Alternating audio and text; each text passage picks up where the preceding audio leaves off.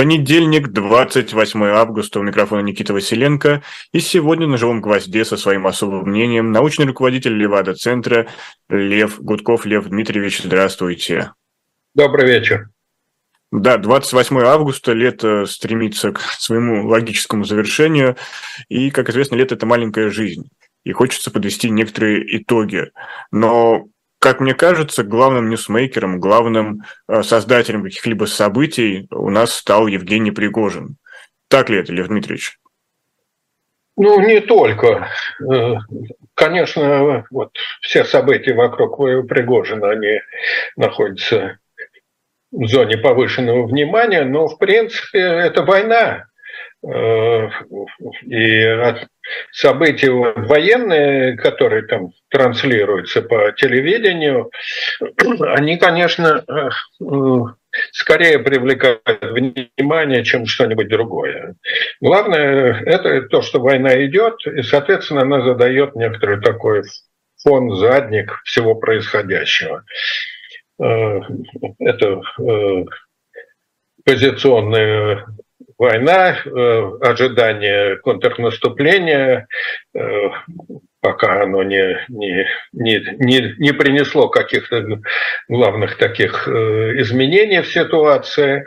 Ну и, конечно, взрыв Крымского моста, там удары по инфраструктуре, гибель мирных людей, срыв зерновой сделки и разрушение вот этих портов, которые откуда шел экспорт зерна. Э, ну и, конечно, это все, что вокруг Пригожина.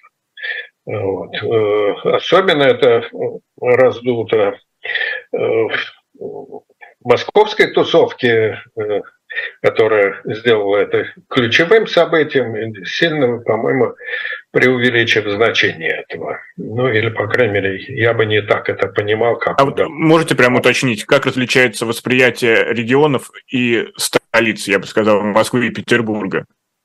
Э, ну, в столицах вообще э, поскольку уровень информированности образования в столице гораздо выше, то и здесь оживленнее и активнее идет обсуждение это. Столица, периферии, особенно там малые города, сельская местность, они погружены в свои события, и для них все, что происходит в Москве, там, в Петербурге, на федеральном уровне, это все-таки почти как на Луне, некоторый такой виртуальный, э, виртуальный мир, не касающийся их прямых. Если говорить вообще о совокупности событий, то для трети, чуть больше даже, от 35 до 40 процентов, вообще нет значимых событий. Это вот как раз провинция. Зато э, в Москве, там, скажем, в меньшей степени Петербурге, ну, две, чуть меньше, 58% это вот активно следят, обсуждают и переживают все, что происходит. А именно... А насколько это аномалия именно то, что люди не выделяют какие-то значимые события? Ну, это говорит о слабости э, общественной структуры, вообще говоря, слабости консолидированности, или рыхлости страны, рыхлости общества. Конечно, в Москве есть иллюзия, что вот если мы говорим об этом, то все начинают обсуждать это, подхватывать и прочее.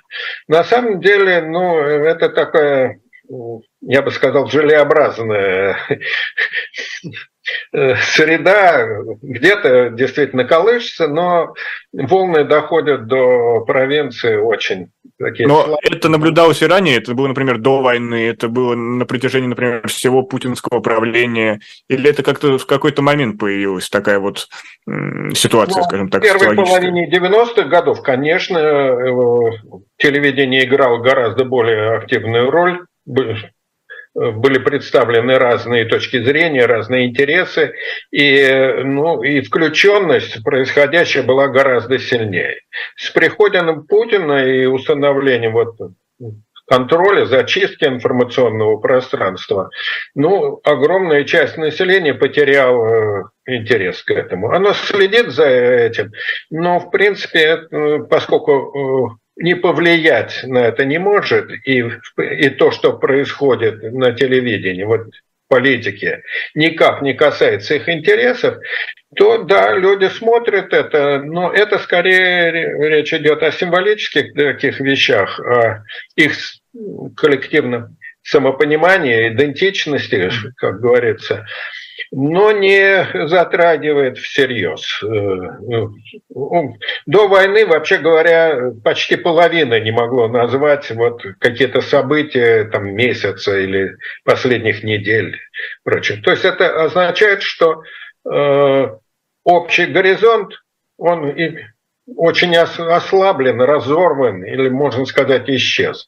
Нужно какие-то очень сильные встряски, чтобы это привлекло действительно создало такое поле внимания.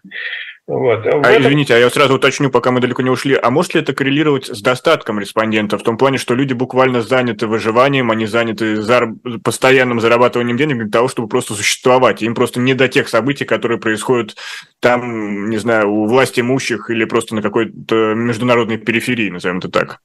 Ну, есть прямая корреляция с тем, с доходами населения. Чем выше доходы, тем сильнее ангажированность, тем сильнее включенность в события. И, вообще говоря, э, в последнее время это выше поддержка власти. То есть, ну, поскольку наши доходы, они распределяются в зависимости от близости к власти, вот, наш, наш так называемый средний класс – это чиновничество, соответственно, наиболее э, доходные группы – это как раз и есть чиновники, приближенные к администрации разного уровня, то э, там и сильнее внимание к происходящему, и, соответственно, выше уровень ангажированности, озабоченности и прочее. Вот. Это не всегда так было. Э, еще несколько лет назад Москва была самый антипутинский такой протестный город. Сегодня, ну, может быть, отчасти из-за оттока э, релакантов, как сейчас говорят, уехавших, э, снизился и уровень протестов, и недовольства, и, соответственно, ну, проступили то, что Москва – это бюрократический город, столица империи, великой державы. Ну вот. Здесь сильно поменялись настроения. Но еще раз говорю, что э, внимание, конечно, особенно вот отслеживание всех событий, конечно, выше среди высокодоходных групп. В этом смысле, ну, можно сказать, что и э, вот бедная, депрессивная провинция, она менее включена или ей не, не так интересно все происходящее. Но очень важен канал информации. Все-таки в Москве э, густота информационная, она намного выше, чем в провинции. В Москве э, там каждый москвич, воль, хочет он или не хочет, но он находится в поле там, десятка 15 примерно источников информации, включая там неформальные каналы и прочее э, пересказы, э, YouTube, э, телеграм-каналы и так далее. А в провинции это доминирует телевидение, федеральное телевидение, местное там, радио или местный канал телевидения, если он есть, местная какая-то там районные газеты и так далее. Поэтому э, сам спектр информации и, соответственно, картина реальности, она резко э, упрощена, зона информации сужена. Поэтому ну, там сильнее эффект пропаганды, зависимость от э, канала и прочее.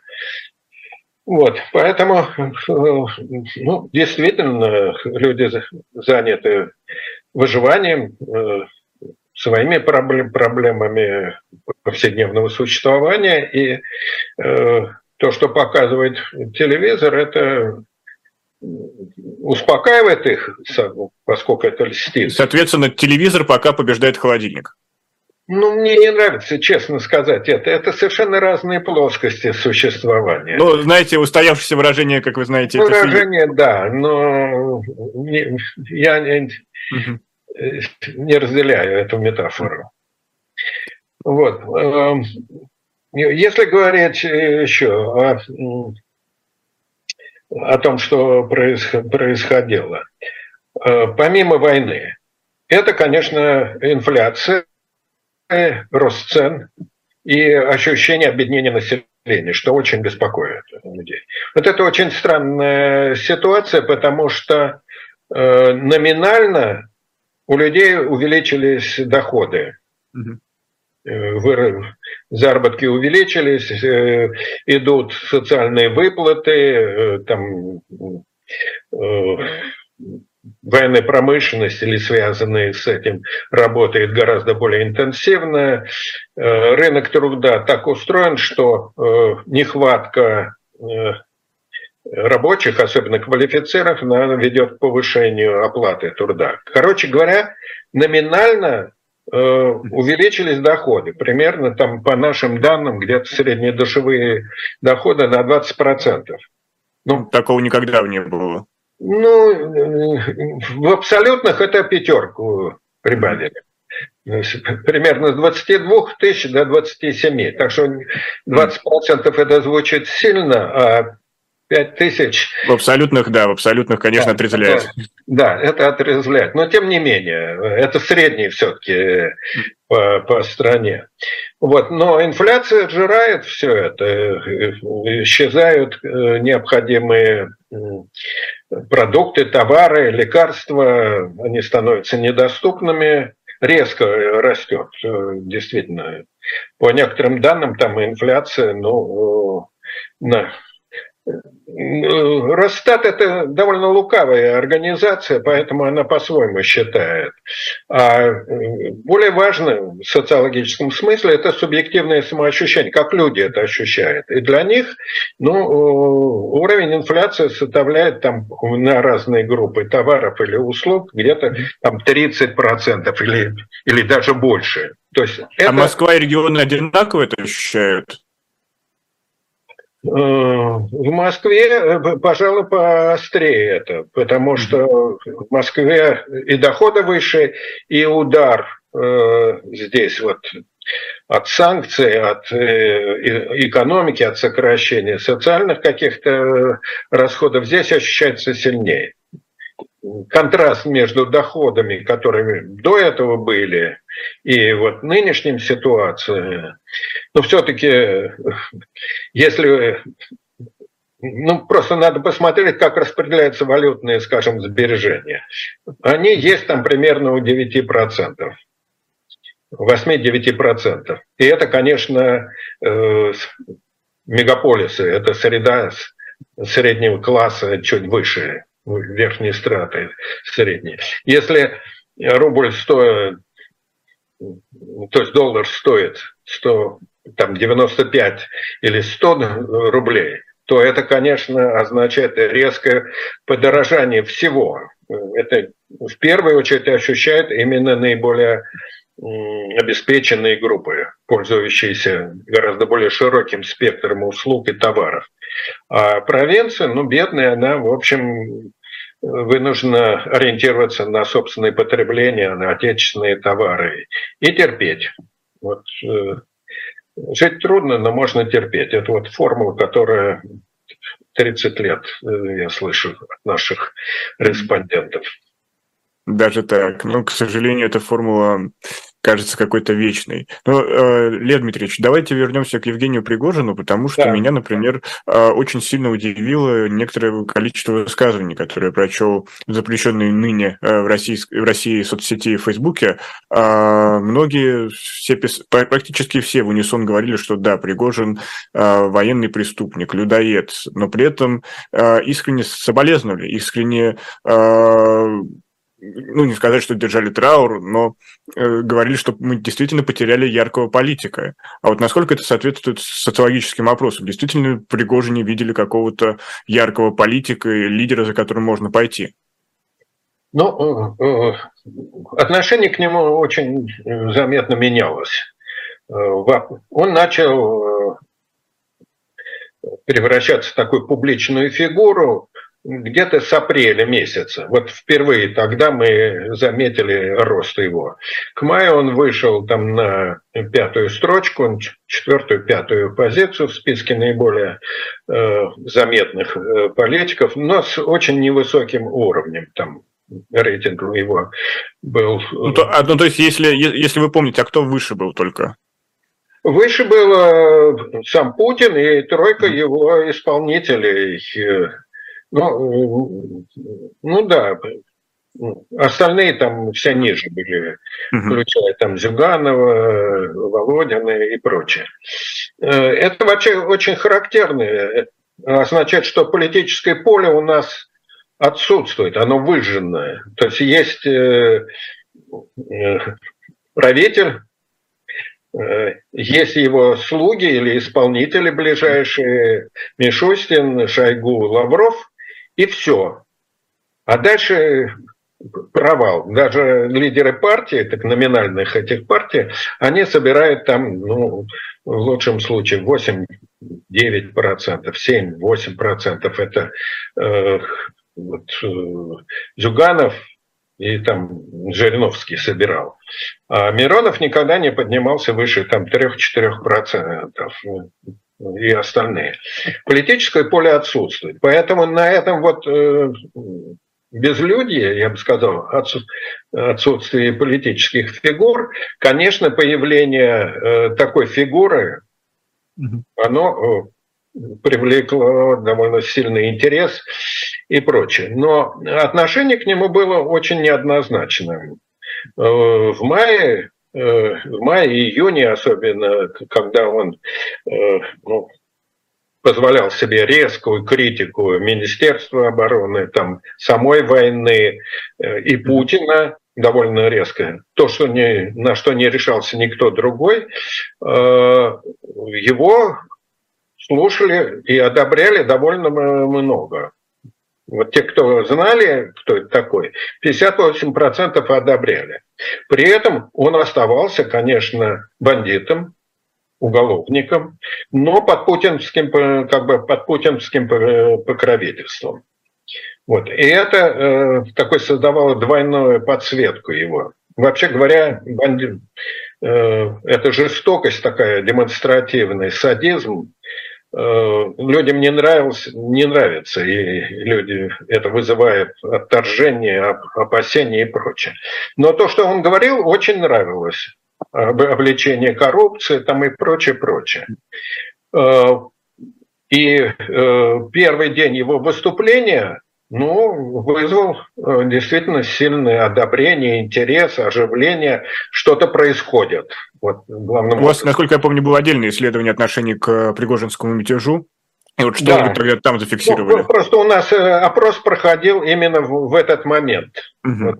Вот, 20, там 23 24 25 да. соответственно, числа, да. да.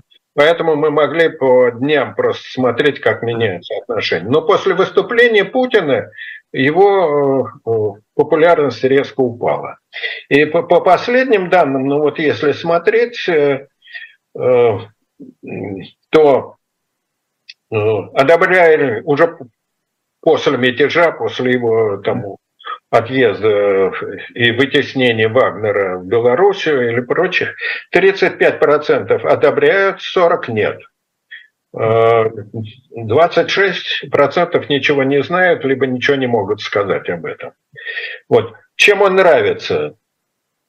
Говорит правду, критикует, э, обличает несправедливость, э, взял Артемовск, победитель, энергичный, бесстрашный, настоящий мужик, лидер, хороший руководитель, заботится о солдатах, патриот России, любит Россию, болеет за... В общем, короче, ну вот образ такого э, мужика-патриота. Чем мне нравится? Бандит, уголовник, садист, фашист, военный преступник, э, набирает э, ЗК, и в этом смысле это расходный материал, э, с одной стороны. С другой стороны, вот это пропутинское тоже э, недовольство. Устр... Не подчиняется Министерству обороны, устроил мятеж. И главное, пошел против Путина. Вот нож в спину. Вот. Угу. Это э, не, непонятно, кто такой, из грязи в князи. Это, это я зачитываю ответы, которые давали угу. сами респонденты. Это цитаты просто из интервью. Угу. Темная фигура, амбиции, агрессивный, тупой, отталкивающая внешность. Друг Путина. Вот э, есть... готов, готовы голосовать за него это еще до смерти было. Еще до смерти. Да. 11% э, против никогда бы не проголосовали, 73%. А 11% это большое, большое число людей? То есть, если сравнить с другими э, политическими деятелями? Ну, это примерно на уровне там Зюганова. Э, Зюганова это гораздо выше, чем любой лидер другой партии. Угу. С моей точки зрения, политического значения он не мог иметь. Он не мог создать партию, вот, политическую организацию. В принципе, э, сам конфликт вот такого пригожинского типа, он запрограммирован. Если, если Путин создает внеправовую, в неправовом пространстве такую силовую структуру, не подчиняющуюся закону, действующую вне закона, потому что по нашему законодательству наемничество запрещено, как и частные военные компании, э, э, для э, особых операций, опять-таки не подлежащие ни контролю, ни прочее, то вы программируете, просто закладываете конфликт с официальными институтами, с Министерством обороны, там, со всеми другими. Ну, по сути, так и произошло. Государство поделилось частью своего монополии на насилие. Именно, совершенно точно, да. А это значит, что э, само, само правовое пространство, оно распалось. И э, можно было ожидать, что э, Пригожин будет действовать так, как действует любой мафиози или бандит. То есть демонстративно, шантажом, устраивая такие мафиозные разборки, что и было. Но когда это стало... Э, вот, понятно, что это мятеж был направлен не против Путина, а против... Это была такая шантажная акция против Э, Министерства обороны, Шойгу, там, Герасимова и так далее. Ну, чтобы показать но их это, неэффективность, скажем так. Да, но это сильно, конечно, э, дискредитировало всю систему, весь режим, обнаружило и внутренние механизмы, и это не это нельзя было простить Пригожину. Я был убежден, что его уберут рано или поздно. И через два месяца катастрофа это или там он действительно уничтожен, совершенно сейчас не важно, потому что в общественном мнении, я почти уверен, ну, данных еще у нас нету, все-таки очень мало прошло времени. Пусть это будет пока гипотезой. Да, но это общественное мнение, особенно, по крайней мере, более ангажированной части, оно убеждено, что Путин ликвидировал просто вот эту фигуру э, как по, по правилам вот этом мафиозных разборок. Э, так что тут э, более-менее понятная ситуация. А вот, внимание, вопрос. А вот если действительно Путин э, ликвидировал, пока, понятно, мы не можем замерить, но все равно вот с, была история еще с Гиркиным Стрелковым, активным рассерженным патриотом, которого убрали. И Пригожина на какое-то время после мятежа заткнули. А не стало ли вот, вот эти вот э, все кейсы, эти все случаи неким таким толчком к росту протестных настроений? Может быть, за счет тех э, как раз рассерженных патриотов? Ну, вообще говоря, э, вот этих патриотов, ястребов, сторонников войны, там, э, их немного. Они, они заметны, они шумные, они агрессивные. Э, пока их поддерживала федеральная власть, собственно, вот, в Донбассе и прочее, они не так были заметны. Они были подняты, и прочее. Но когда их, они стали не нужны, их от, отодвинули, пришел новый как бы набор чиновников на вот этих э, занятых э, территориях, то э, их критика стала не, ну, не просто ненужный, а с точки зрения режима вредный, крикливый и прочее. И истеричный, я бы сказал. Осо- особого влияния она не имела. Не имела, потому что призывы там тотальной мобилизации, э, войны до победы, э, там, э, использовать, усилить все военные действия, бросить бомбу там и прочее, прочее, они народ пугают. Вообще говоря, э, это как раз противоречие с массовым настроением. Если говорить о доминирующих таких настроениях, то здесь почти ничего не меняется. 75% одобряют войну, mm-hmm. вот это вот номинально но 52%, вот по последним замерам, э, хотели бы немедленного прекращения военных действий и начала мирных переговоров. А можем ли мы говорить, что просто идет искажение из-за того, что люди испытывают страх, они боятся отвечать искренне, потому что понимают, что неодобрение действий – это моментальная статья по дискредитации вооруженных сил или что-то подобное? Нет, это не так. Это не, не так, и ну, это Ой, это длинный разговор, я бы не хотел э, влезать во все эти во всю ахинею, которую несут те, которые отрицают значимость этого. Дело, дело не в том, что люди боятся. Они боятся другого, не то, что их накажут, а в том, что они окажутся э, утрачены вот свое ощущение э, подданных великой державы. Как ни странно, во время войны наступило э, некоторое успокоение. Э, люди э, как бы стали более уверенно смотреть в будущем, несмотря на предыдущий страх большой войны, неопределенности и прочее. Война, как всякое это самое, она спровоцировала действительно, хотя гораздо более слабый, чем в 2014 году, ну, подъем такой коллективной имперской спеси, гордости, э, чувства насилия, силы по отношению ко всем другим. И это придает некоторое, я бы сказал, ну, такое опьяняющее чувство, слабое, слабое возбуждение такое. Но страха здесь нету. Здесь наоборот, э, чувство принадлежности к великой державе. Ну, и, то есть можем мы говорить, что наше общество стало, в принципе, более монолитно в, в своем взгляде, не знаю, на общественное политическое э, действие, которое сейчас происходит. Я даже не про войну, вот про, про то, что они стали более солидарны с государством. Ну да, именно так, да. Вот 70 с лишним процентов действительно э, это страх потери э, вот своего, своего, э, своего ощущения близости к этому государству, великому государству, то, чем следует гордиться. Уберите это, и у людей ничего не останется, кроме комплекса неполноценности.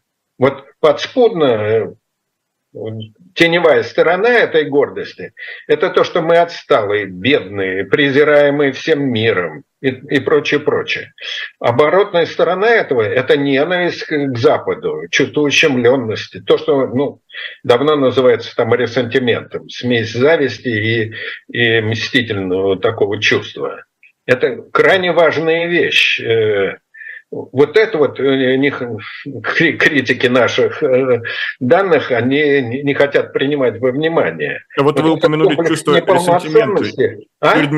Э, Лев Дмитриевич, извините, что э, прерываю. Вот вы упомянули чувство ресентимента. А как, а как, а как оно менялось? Потому что казалось, что, э, например, в первые годы Путина у нас выстроилось полное взаимопонимание с Западом, и мы все воспринимали Запад как наш большой друг. И реально шли разговоры о евроинтеграции, о вступлении в НАТО. И, не знаю, ну, при Медведеве последние разговоры шли о безвизовом режиме, как минимум.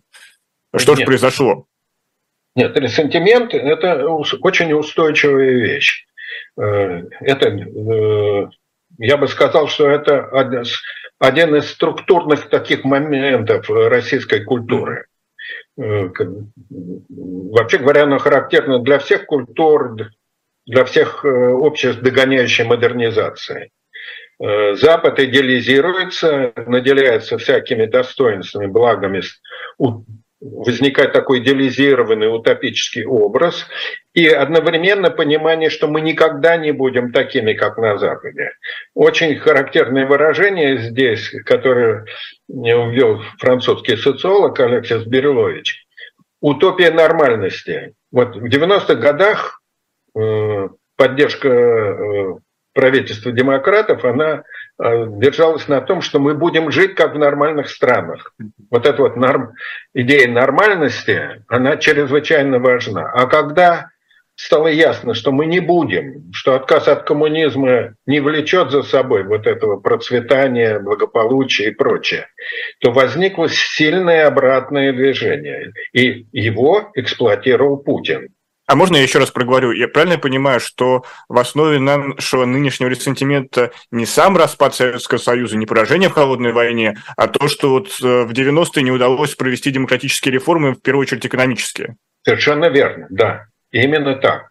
Вот это ощущение неудачи, обманутых иллюзий, надежд и, и дефицит само, самоуважения – причем и на таком, и на частном уровне, и на коллективном уровне, то есть на уровне общества в целом, чрезвычайно болезненный был.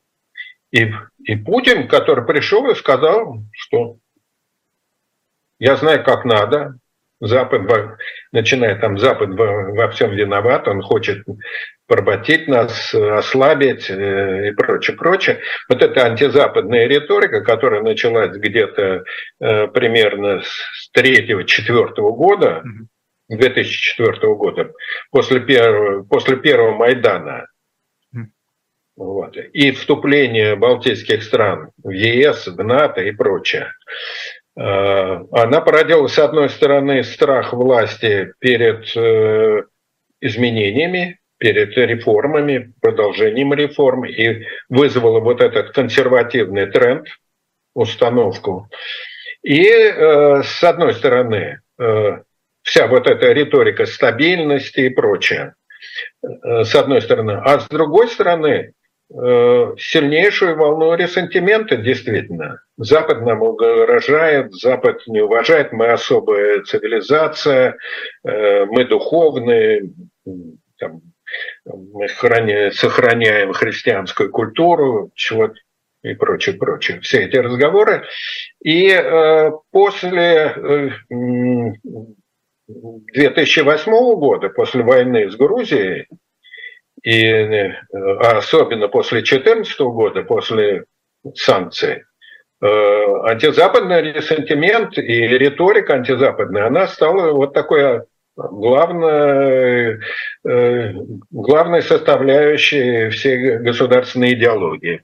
Противовес этому был вот это некоторый такой миф утопии могучей тысячелетней России без как бы э, со всей духовностью и сопротивлением э, агрессии Запада и прочего. Так что это очень важная вещь она, ей не надо учиться, она под корте сидит, потому что она входит в всю систему советского и постсоветского воспитания. В этом смысле Мединский или там Чубарьян не придумывает нового, они лишь поднимают те пласты, те значения, которые и так присутствовали э, в школьном образовании, в пропаганде и прочее.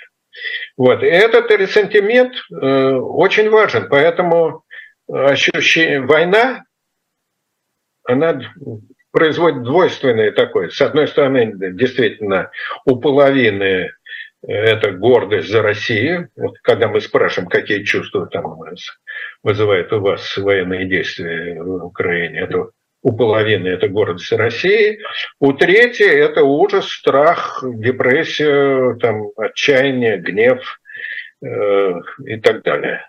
Негативный. Но, Но все равно мы не можем говорить, что сейчас Россия э, находится в неком расколотом состоянии, что существует две России. Причем это самые разные могут быть России. Это э, столица и регионы, уехавшие, оставшаяся Россия, э, Россия военная, провоенная, антивоенная. То есть все-таки Россия в какой-то степени остается монолитной и монолитной как никогда. Вокруг э, государства чувствуют эту принадлежности к державе, сверхдержаве.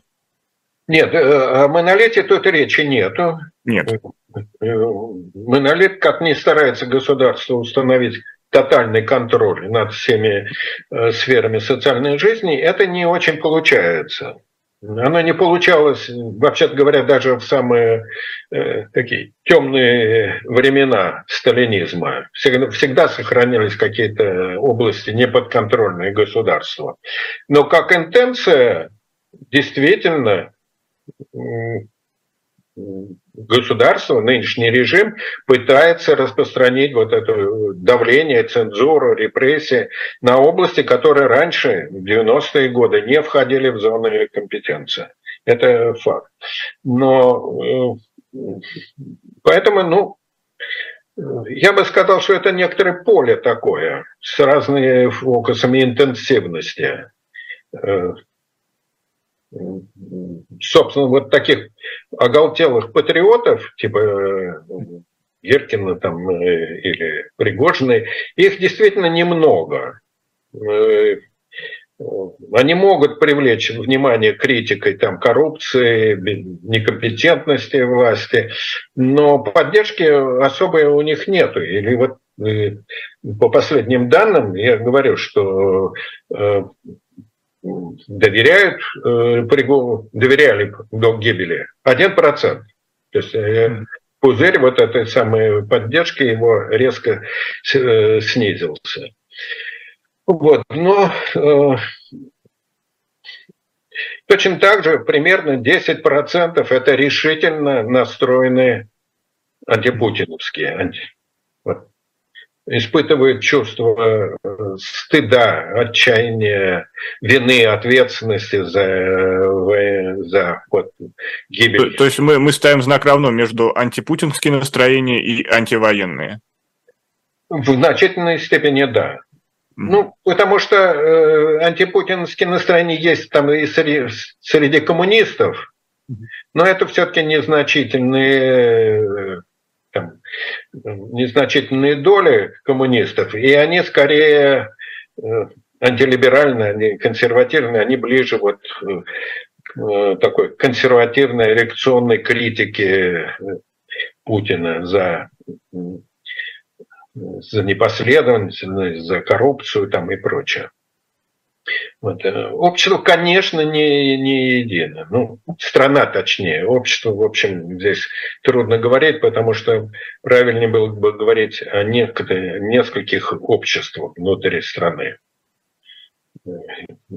стягивающиеся такие флуктуации, я бы сказал. А какие бы вы выделили? Ну, э, вот эти вот 10%, 10, там, 12% это либеральная настроенные, мечтающие о прекрасной России будущего. А, примерно где-то 50% это болото, такое э, разделяющие путиновскую риторику и антизападные, но э, не готовы платить за это, за всю его политику. И, в общем, э, настроены, оставьте нас в покое, дайте нам жить. Вот э, нам нравится, что вы говорите там о том, что мы русские, какой восторг, как там. Но моя хата с краю. Ну да, но, но на войну мне бы не хотелось идти. И мобилизация, от мобилизации я постараюсь уклониться. И есть э, небольшая, есть четверть населения, которое вообще вне всего это глухая провинция, в основном э, более, э, более старшего возраста, э, чаще это женщины, которые вообще вне происходящего, не, не понимают, что не знают и не понимают, что происходит, не следят за этим. И для них это вот все, чем мы живем, что переживаем, это вообще темный лес. Это неинтересно и прочее. И э, где-то там, опять-таки, какая-то доля э, 8 10%. Ну, это, понимаете, здесь нельзя точно сказать, потому что это, это пульсирующие такие множества. Они, они в некоторых случаях могут расти, потом сужаться. Это вот э, крайне консервативные, реакционные такие патриоты. Если говорить по отношению к войне, конечно, да. Вот. Э, у них особых перспектив тоже нету. Это маргинализированная, очень агрессивная такая среда. Она будет расти по мере возвращения э, отвоевавших с э, вот этим самым военным синдромом, стрессовым, с внутренней агрессией, в этом смысле посттравматический синдром, он будет проявляться в росте насилия, преступности и прочее. Но одновременно это как вот в э, образе Пригожина, это патриоты, ну, ночные волки, там, хирург, вот вся эта эстетика таких агрессивных патриотов. Я напомню, что у нас в гостях сегодня научный руководитель Левада-центра э, Лев Гудков. Э, поддержите эту трансляцию лайком, поделитесь ею с друзьями или зайдите в наш магазин shop.diletant.media, где сегодня есть специальный лот. Это книга Павла Палаченко «Профессия и время», э, его автобиография, его работе с Михаилом Горбачевым, и он как свидетель рассказывает нам самые-самые разные сюжеты. Это настоящий документ эпохи, очень рекомендую. Но э, мы продолжаем разбирать взаимодействие власти и э, наших сограждан. И вот одно из мест, где это происходит, это э, избирательная урна, избирательный участок, э, когда наступают выборы. И вот у нас грядет э, единый день голосования совсем скоро, а в следующем году и будут еще и выборы президента, и уже вовсю а, гадают некоторые медиа о том, кто же будет составлять э, кампанию Путина в этой избирательной гонке, если это можно так назвать. Но, э, в принципе, вот, э, Лев Дмитриевич, тут э, два вопроса будет. А какое отношение у россиян к институту выборов, доверяют ли они ему? И лично ваше отношение, считаете ли вы себя избирателем в нынешнем контексте? Ну, про себя можно сказать точно нет, потому что выборы, выборы без выбора это, да, это фикция, манипуляция, там, фальсификация и прочее. Никаких э, шансов на честные прозрачные выборы в нынешней ситуации э, ну, их не осталось. Э, мы находимся в таком квазитоталитарном государственном устройстве, где судебная система подчинена, политика уничтожена, э, но остался декор такой, вот имитация выбора, имитация поддержки, то, что называется там э, аккламацией власти и прочее. Эти ритуалы для власти почему-то важны. Я не уверен, что они сохранятся. У вас есть какие-то предположения, почему? Э, я не уверен в 2024 году, сохранится или нет. Если э, обстановка на фронте ухудшится, то вполне возможно, скажем, введение военного положения и отмены военного положения, скажем, на нескольких территориях. А это значит, что э, самые выборы проводить нельзя будет. Вот. Но есть жесткие фильтры, избирательной комиссии, которая отсеивает всех нежелательных э, кандидатов, э, резко ограничивает доступ к средствам массовой информации, соответственно, представление программ разных партий.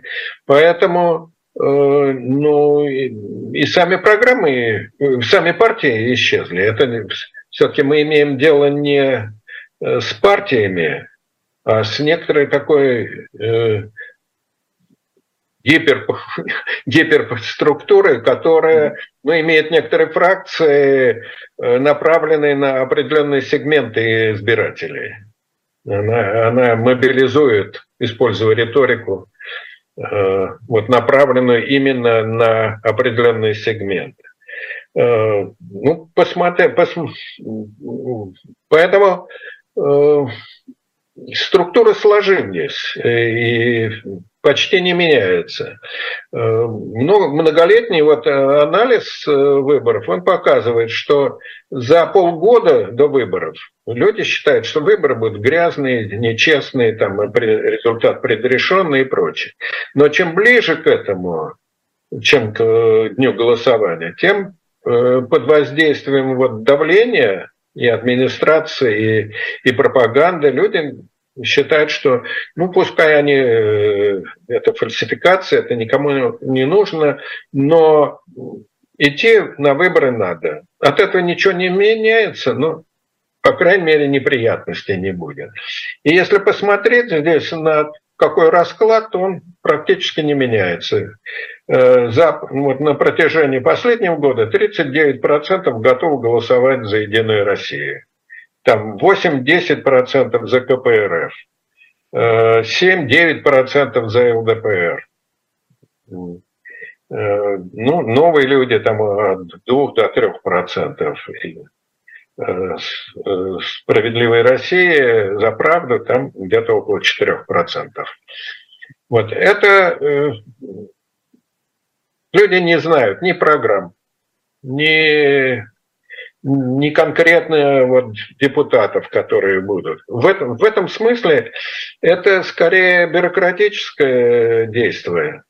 Что-то вроде таких конкурсов красоты региональной бюрократии. Или или селекция местных, местных кандидатов с точки зрения администрации президента, вот, отбор но э, люди не, не, не связывают с этим ни решение своих проблем, ни, ни каких-то надежд. Это такое ритуальное поведение, пассивная покорность. Власти нужно это, ну я пойду и проголосую. На местах, особенно там в деревнях, это становится давлением на избирателя, шантажом избирателей. Если вы не, не проголосуете так, как надо, ну, значит, закроют там фельдшерский пункт, э, школу и отремонтируют там дорогу и так далее. Это вот э, сильные аргументы на местах. Поэтому э, надо различать манипу... манипуляции с избирателем и, собственно, фальсификации в подсчете голосов. Тем более, что для этого созданы все условия. Контроль, контролируемой ну, комиссии абсолютно подчинят. Электронное голосование, неподоч... неподотчетное и прочее. Треть э, примерно избирателей не пойдет точно на выборы. Вот пример. А остальная действительно вот распределяется. Это, а значит... вот не определившиеся, так называемые, их много? Э, их как раз очень мало. Не определившиеся это где-то там 4-5%, ну 6%.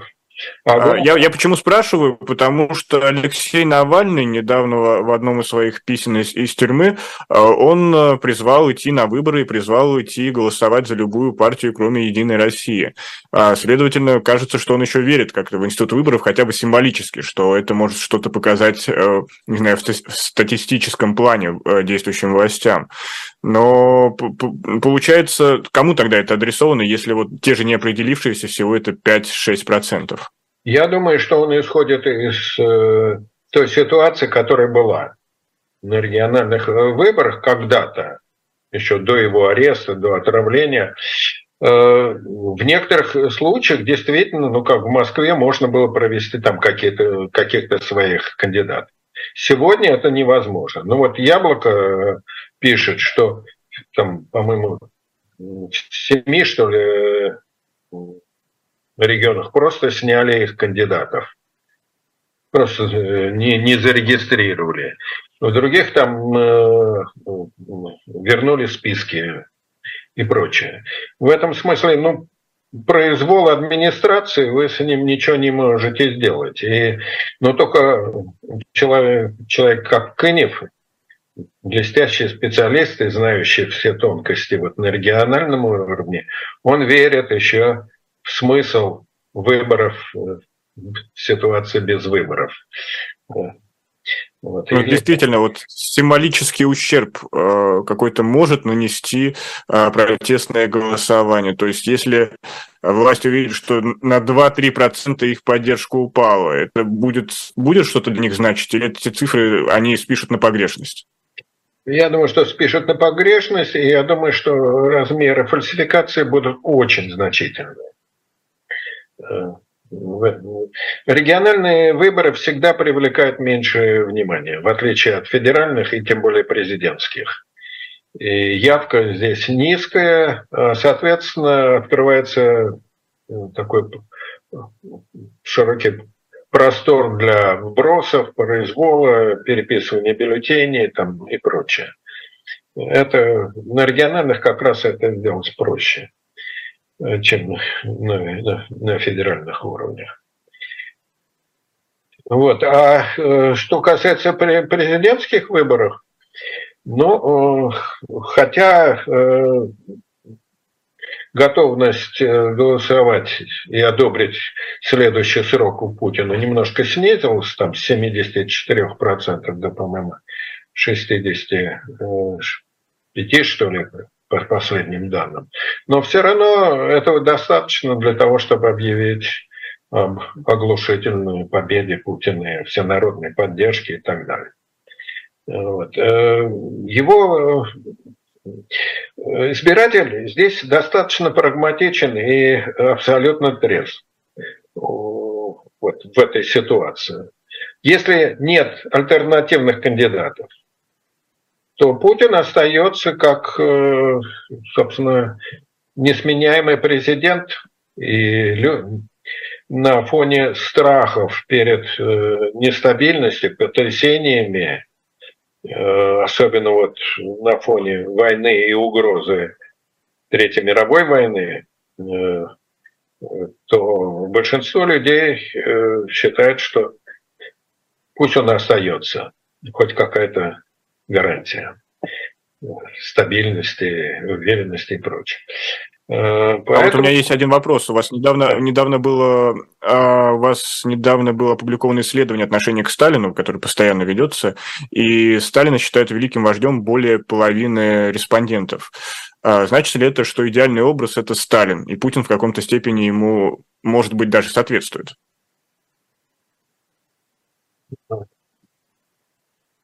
Ну, Путин, наверное, действительно разыгрывает роль такого же э, великого лидера, как Сталин. В каком смысле он действительно э, воспроизводит эту стилистику вот, диктатора такого. Но одновременно он еще использует и стилистику царя, там, диктатора и прочее, прочее. Э, здесь нет какого-то одного, одного стиля у него. Важно, важно что э, ведь и к Сталину отношение было тоже неоднозначным. До 2012 года э, все-таки негативные оценки Сталина преобладали. Сталин в этом смысле миф бесконтрольной суверенной власти – люди хотят э, видеть, верить в то, что действительно э, возможен такой лидер, который может обеспечить безопасность, порядок, э, чувство справедливости и прочее. И одновременно прекрасно понимают, э, что э, государство тотально коррумпировано, и что Путин э, опирается на силовые структуры и выражает их интересы. Не простых людей, не общества в целом, а олигархов и силовиков. Вот. Но э, хотят верить в это. И, и так э, говорят. Поэтому модель, вот эта модель э, абсолютного диктатора, циничного, э, жестокого и прочее,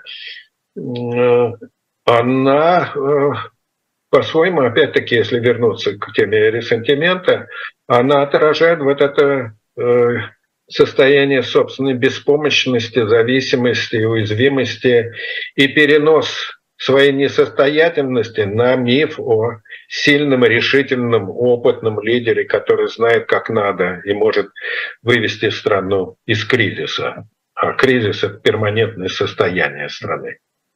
Лев Гудков в эфире «Живого гвоздя». Остается менее минуты. Лев Дмитриевич, вот мы сегодня обсудили много мрачных и грустных тем. И занимаясь в России социологией, можно ли остаться оптимистом? Хороший вопрос. Но, как вам сказать, 30 лет назад я был оптимист. Когда мы начинали наше исследование, это было замечательное время открытия, реализации всех планов там и прочее. И приложение накопленного теоретического ресурса уже к эмпирическим исследованиям. Но уже там со второй половины 90-х годов стало ясно, что демократия не будет. Э, и то, что мы возвращаемся в каком-то таком китчевому тоталитаризму, если понятно, имитационному э, тоталитаризма. И э, в очень большой степени здесь ли вина или ответственность лежит на нашем интеллектуальном слое, э, которое не хочет видеть реальности и, соответственно, не рационализирует это, не понимает то общество, в котором мы живем, а заклинает. Вот